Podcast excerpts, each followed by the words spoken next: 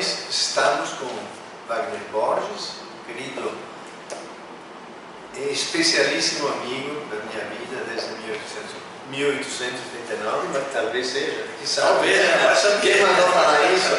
Bom, o Wagner hoje vai começar a responder para a Maíra um, três itens que ficaram assim na dúvida, ela ficou em dúvida e queria uma explicação do, do mestre.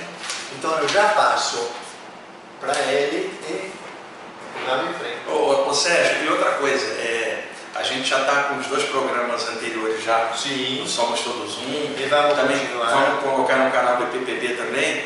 E como é que está sendo a repercussão disso aí, lá no, Somos Todos Um? É muito visitado porque você é o mais conhecido de todos. Não tenho exatamente os números, mas são, são excelentes.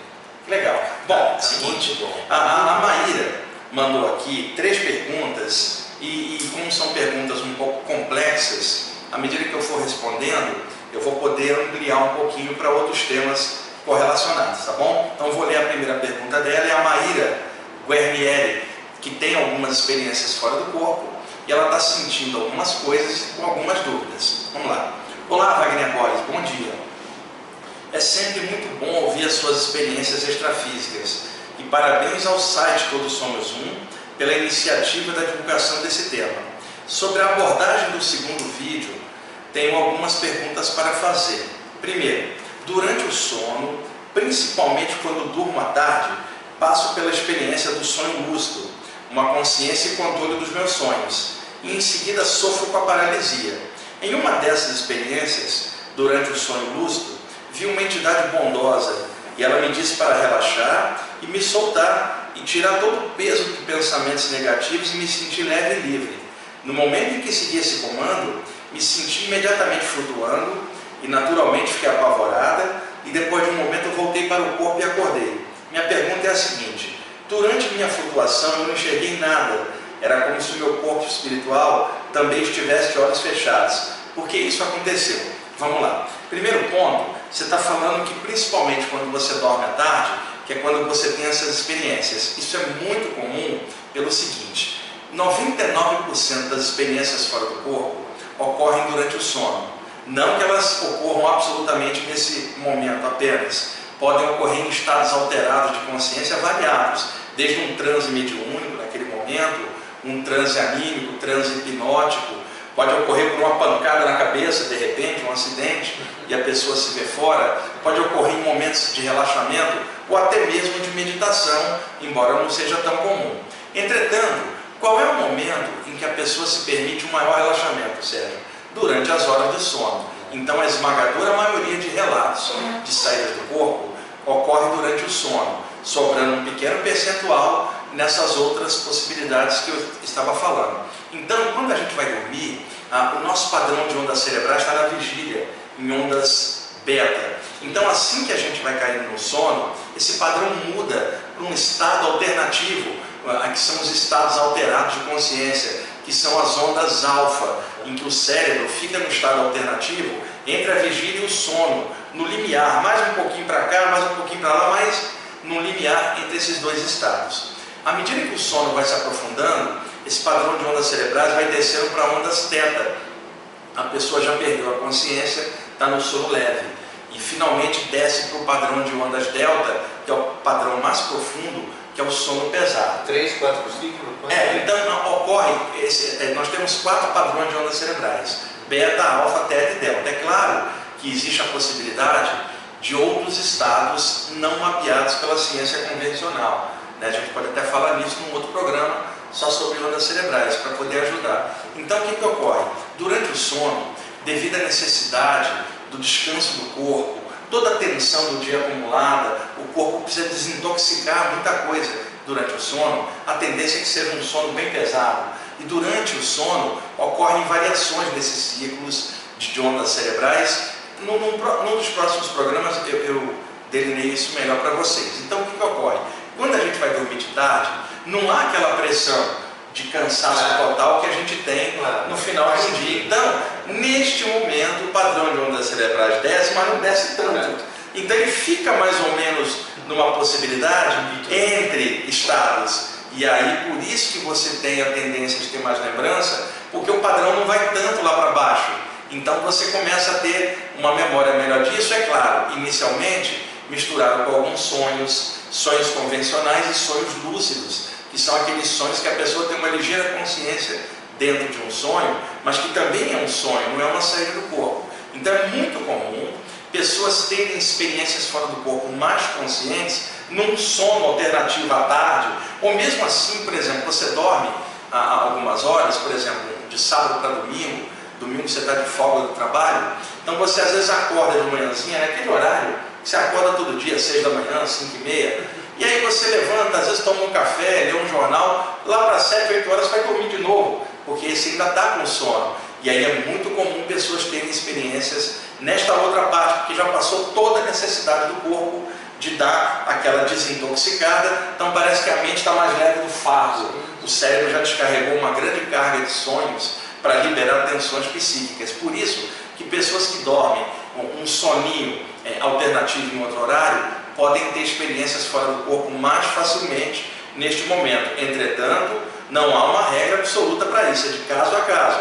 Vai ter outro que só vai lembrar no sono convencional, mas é muito grande a quantidade de relatos de pessoas que têm um sono à tarde, por exemplo, e têm saídas do corpo mais conscientes. E leve em conta também, Sérgio, que pessoas que têm, que trabalham à noite, elas têm um outro ciclo, elas dormem durante o dia. Isto não é importante. É importante que a pessoa tenha a quantidade de horas de sono necessária, porque o padrão de ondas cerebrais vai descer normalmente, se dormindo de noite ou de dia. O que eu estou falando é que depois que essa carga de sono tão necessária foi liberada, parece que a mente fica mais livre, mais leve. E aí abre, essa, é, abre essa possibilidade. Na pergunta também, ela diz que sente a paralisia, a catalepsia projetiva, que eu já contei no outro programa, a pessoa acorda, não consegue se mexer. Se a pessoa ficar quietinha nessa hora, ela se desprende, ela sai do corpo. O problema é que a maioria das pessoas tem muito medo disso tudo, e como eu já falei antes, o medo descarrega uma carga de adrenalina a partir das glândulas suprarrenais, trava tudo. E aí acelera o metabolismo e trava a experiência. Então o medo é o maior inimigo de uma pessoa que esteja estudando saídas do corpo por causa da adrenalina e a aceleração da, da, do batimento dela. Então, na paralisia, chamada de catalepsia astral ou catalepsia projetiva, se a pessoa não tentar se mexer, se entregar, ficar quietinha, ela tem uma sensação de flutuação. E aqui no caso, você disse que viu uma entidade bondosa que sugeriu para você relaxar e se soltar. Tá? Essas entidades bondosas, todas as tradições espirituais do mundo inteiro, do Oriente e do Ocidente, vem falando há muito tempo nisso. Guias espirituais, mentores extrafísicos, amparadores extrafísicos, benfeitores astrais, protetores invisíveis, guias astrais. Os nomes variam muito de acordo com cada linha, até mesmo aquela noção mais clássica de anjo, de haver um ser protetor. Então, durante as saídas do corpo, aparecem essas presenças bondosas, generosas, que muitas vezes ajudam a pessoa nesse desprendimento, certo? Então, é isso que você viu, um ser bondoso e outra. Esses seres, eles não deixam dúvida quanto aos objetivos deles. Você sabe que não é uma entidade do mal, ela emana uma serenidade, você sim. sabe que é do bem. É por uma questão não de aparência, é o que você sente dentro de você. Tanto que você fala, ó, viu uma entidade bondosa, você não teve dúvida alguma. Muitas vezes eles projetam passes extrafísicos isso é solta a energia da pessoa. Às vezes, ou, ou seja, eles também projetam um mantra na mente da pessoa para a pessoa reproduzir e aí aquilo solta ela. Alguns casos eles pegam em pontos do corpo, que na verdade não é o corpo físico, mas pontos correlacionados, ou nos chakras da, da pessoa para abrir. E alguns mentores extrafísicos chineses aplicam pegam, criam agulhas energéticas com o poder do pensamento na energia circundante, criam formas mentais em forma de pontinha e espetam certos pontos para soltar. Isso que eu estou falando de acupuntura extrafísica é diferente de ataques espirituais em que entidades pesadas criam farpas energéticas que são chamadas extrafisicamente de dardos extrafísicos, que lembra muito a cabeça de uma seta sem o haste, quer dizer, são dardos para perfurar o campo energético e a pessoa perder energia. Mas aí a sensação é de um furão, há uma desagradabilidade na sensação diferente daquela pinicação inócua que você sente na acupuntura. E aí ele pediu para ela ficar tranquila, para quê? Para ela se soltar, para a adrenalina não acelerar, e aí ela se sentiu flutuando. E foi aí que ela ficou apavorada quando ela ficou Maíra, assim, é, aproveitado a sensação.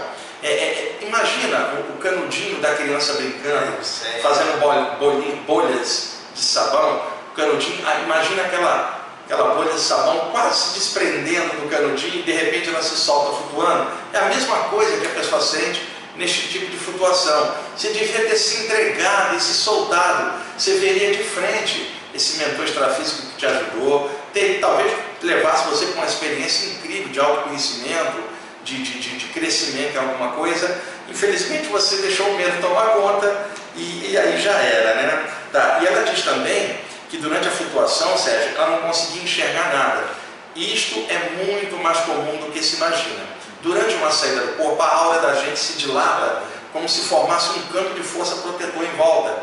Enquanto a pessoa estiver fora do corpo, parece que o corpo dela está vedado energeticamente e me parece que a energia da gente não é igual a energia de ninguém. Igual a impressão digital, Sim, única, né, única. Então o campo energético é único, não tem como uma entidade entrar no corpo da pessoa, isso é, isso é tudo mito antigo. Né? Eu nunca vi nada disso, nem pessoas que estudam isso viram, é mito mesmo, nem na mediunidade o espírito entra no corpo do médium, ele acopla energeticamente. Eu sou médium, então sei disso com propriedade prática, não é algo teórico. E na questão da saída, quando a pessoa está flutuando sobre o corpo humano, ela está fora do corpo, mas não está livre ainda da, da, da esfera de ação da aura e do corpo. Então, teoricamente, ela, tecnicamente, ela está fora, mas não livre ainda do campo irradiante. Então, ela oscila por cima e o que acontece? A energia ainda em torno é muito grande devido à proximidade do corpo. Quando ela se desprender 4, 5 metros para fora, ela vai notar que há, uma claridade, a, a, lucidez dela aumenta porque ela escapou do raio de ação. Dentro desse raio de ação da aura, muitos projetores, eu mesmo já tive isso, narram que não conseguem enxergar. Aí são dois os motivos. Muita energia dentro do campo, e aí é como se fosse uma névoa. E aí assim que ela escapa desse campo, tudo se aclara. E o segundo motivo que é psicológico. A pessoa estando fora do corpo, ela pensa assim, eu estou fora do corpo, eu estou dormindo, mas ela não está dormindo, ela já está no estado é, extrafísico. Eu estou dormindo, eu preciso abrir o olho. Que olho? O olho que está fechado de baixo. Mas ela vai reagir por sobre o corpo mecanicamente, né, por condicionamento, como se fosse os olhos do corpo, e aí é um bloqueio psicológico. Sugiro a você, Maria, e qualquer outro a, a, a telespectador, internauta que está assistindo a gente, vai ser para na hora que você estiver flutuando, pulsa a luz na sua testa extrafísica, luz branca, com calma, né, consciente, porque vai clarear, porque vai mudar o padrão de energia e aí você enxerga tudo. Não é que você não pode enxergar, ou é um bloqueio psicológico ou é um acúmulo de energia ah, em volta. Tá? Tá, tudo bem? Tá bem explicadinho? Sim, sim. Tá bom. Vamos lá. Vai servir para um monte de gente com ah, Aqui ela está falando assim que ela se viu fora do corpo, dentro da parte superior da porta do meu quarto. E ela via através da matéria da porta, né, além de estar com, com um campo energético muito ampliado. E ela teve a sensação que ela era uma esfera de consciência.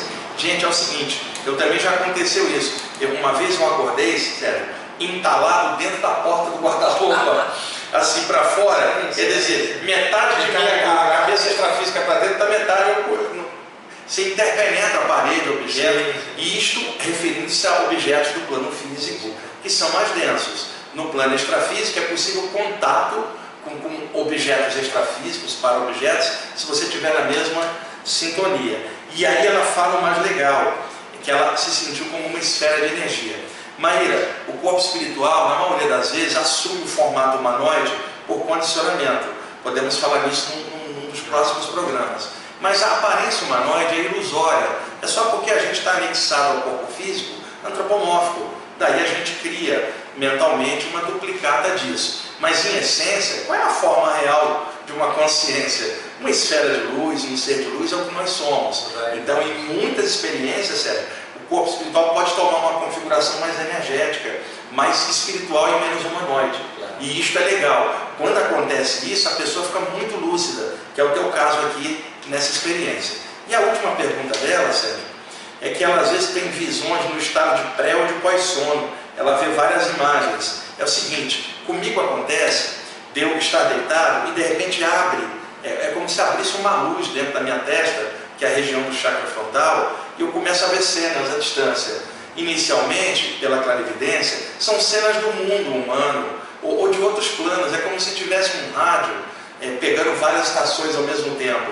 E de repente, às vezes, foca e eu vejo um lugar. Aí eu apago.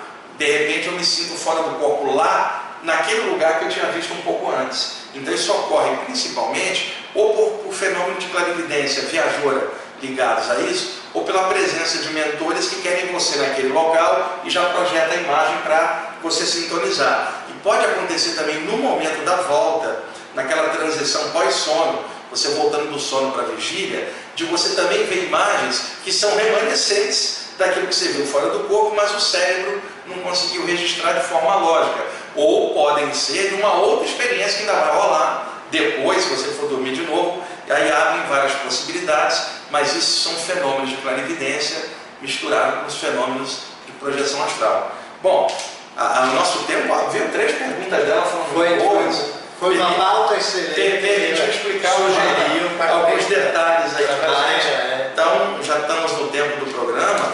Nós não queremos fazer um programa muito longo para não cansar vocês, a correria de tempo de todo mundo. A gente quer fazer uma coisa mais light, mais tranquila, mas ao mesmo tempo bem aguda, bem profunda e bem direta. Veja que a explicação aqui ela não tem enrolação, é uma coisa direta. E se vocês fizerem a pergunta que eu não souber responder, eu francamente vou falar assim, isso eu não sei.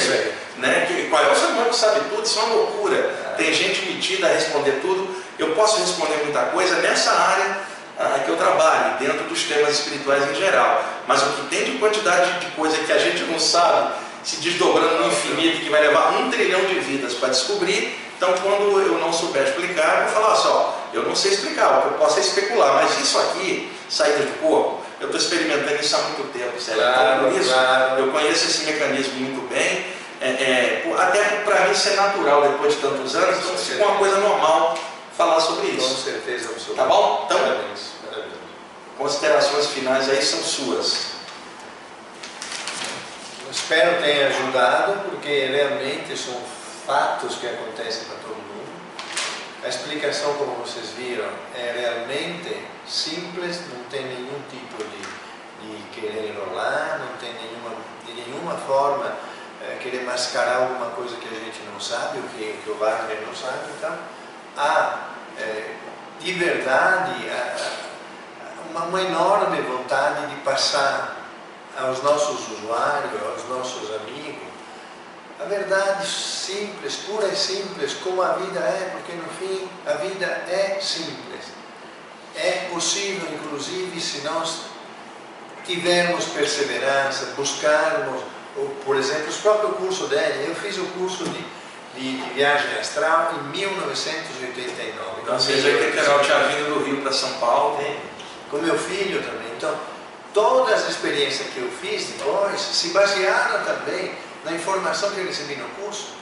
Então, o medo, por exemplo, foi embora absolutamente. E, foi, e era ele que, que atrapalhava a minha, minha vida. Então, quando, eu quero dizer uma coisa: quando você sai do corpo, consegue se ver, perceber a presença daquilo que ele chama mentor, amparador, guia espiritual, afinal de contas, são pessoas maravilhosas que estão ao nosso serviço, estão prontas para nos ajudar a nos mostrar o caminho, a tirar desse, desse, desse preconceito que às vezes a gente tem, que vai acontecer alguma coisa, não vou conseguir voltar para dentro do corpo, você vai morrer fora. É, a quantidade de gente que tem medo por falta de informação é muito grande, por isso que é bom a gente estar tá com essa abertura aqui na internet para poder explicar. Inclusive, sério, uma das coisas mais difíceis que tem hoje é você entrar numa livraria e achar um livro sobre saídas do corpo. Agora, né? não, não, não houve épocas, nas décadas de 80 e 90, que tinha muita literatura do tema nas livrarias abertas. É claro que a pessoa pode encontrar num lugar ou outro mais específico, mas é mais difícil. Então, hoje, literatura de projeção astral é mais normal achar em sebos. Né? A gente tem, inclusive, a, na internet o site, o estante, o, estantevirtual.com.br, vocês entram lá, clicam o nome do livro ou do autor que vocês querem e vão abrir os sites de vários sebos do país que podem vender e mandar pelo correio. Eu, eu não sei qual é o fenômeno disso, de não ter. Agora, você entra na livraria, tem muito romance espírita aqui, que na maioria é repetição do outro. Muito livro, livro de doente, de anjo, de alma gêmea, aos montes. E tem que ter literatura de tudo. Mas tem que ter em equilíbrio, é igual a Não, música. tem né? essencial. É igual a programação de música. O essencial tem que Tem que ter espaço para tudo nas rádios, mas hoje as rádios tocam o quê? Sertanejo, funk, a própria MPB às vezes tá- nem tem espaço. O rock hoje bem menos espaço que outrora. Então tem que haver de tudo, tem que haver espaço do sertanejo, do funkeiro, do roqueiro, né? mas em proporções equilibradas. A mesma coisa eu acho que ocorre no- no- nos meios literários. Tem muito livro, às vezes de um tema só, mal distribuído. Né? Livros de vida após a morte, por exemplo, são uma necessidade básica. O maior medo que as pessoas têm é o medo da morte. Então, qualquer tema que fale de mortalidade da consciência, ele é muito legal porque clareia, tira o medo das pessoas. É necessidade básica de conhecimento, porque todo mundo que está vivo um dia vai embora. Claro. Então, esse tema, vida após a Claro. morte, ele é universal, ele é recorrente. É, Todo mundo se interessa, até mesmo um materialista, no fundinho, no fundinho, se pergunta se tem alguma coisa, né? Porque se tiver alguma coisa, ele está no lucro total, ele acha que não vai ter nada, se tiver, então para ele, na cabeça dele está legal. Então, é muito importante a, a- a- a leitura desses temas e na falta de- dos livros por aí, é, esse programa e outros também, nós temos o Saulo Calderon, que faz um trabalho muito legal na internet. Entrem no site dele, viagemastral.com, tem um monte de coisas legais lá. E tem outros autores também, o Luiz Roberto Matos, meu amigo lá de Salvador, e outros pesquisadores aí fazendo trabalhos legais na internet, né? o, o nosso site, o ippb.org.br, o Somos Todos Um, tem um monte de, de- de áreas abertas que ajuda a suprir essa falta de livros sobre esse tema. Mas o ideal também seria vocês procurarem os livros do tema e outra, ler de tudo, de várias áreas, mente aberta, vai somando e equilibra um conhecimento universalista para você. Eu quero falar mais uma vez que não somos todos um. Nos interativos tem um ícone bem grande, está lá, o e-book de projeciologia. É, ah, é verdade. Espetacular. Puxa, é verdade. Está Zé. tudo lá, está tudo lá. Tem um e-book Inclusive lá, cheio de- imagens, é, que legal. imagens maravilhosas. Dentro, dentro dos interativos, um ícone fala desta maravilha que o Wagner criou pra- gratuitamente, acesso gratuito.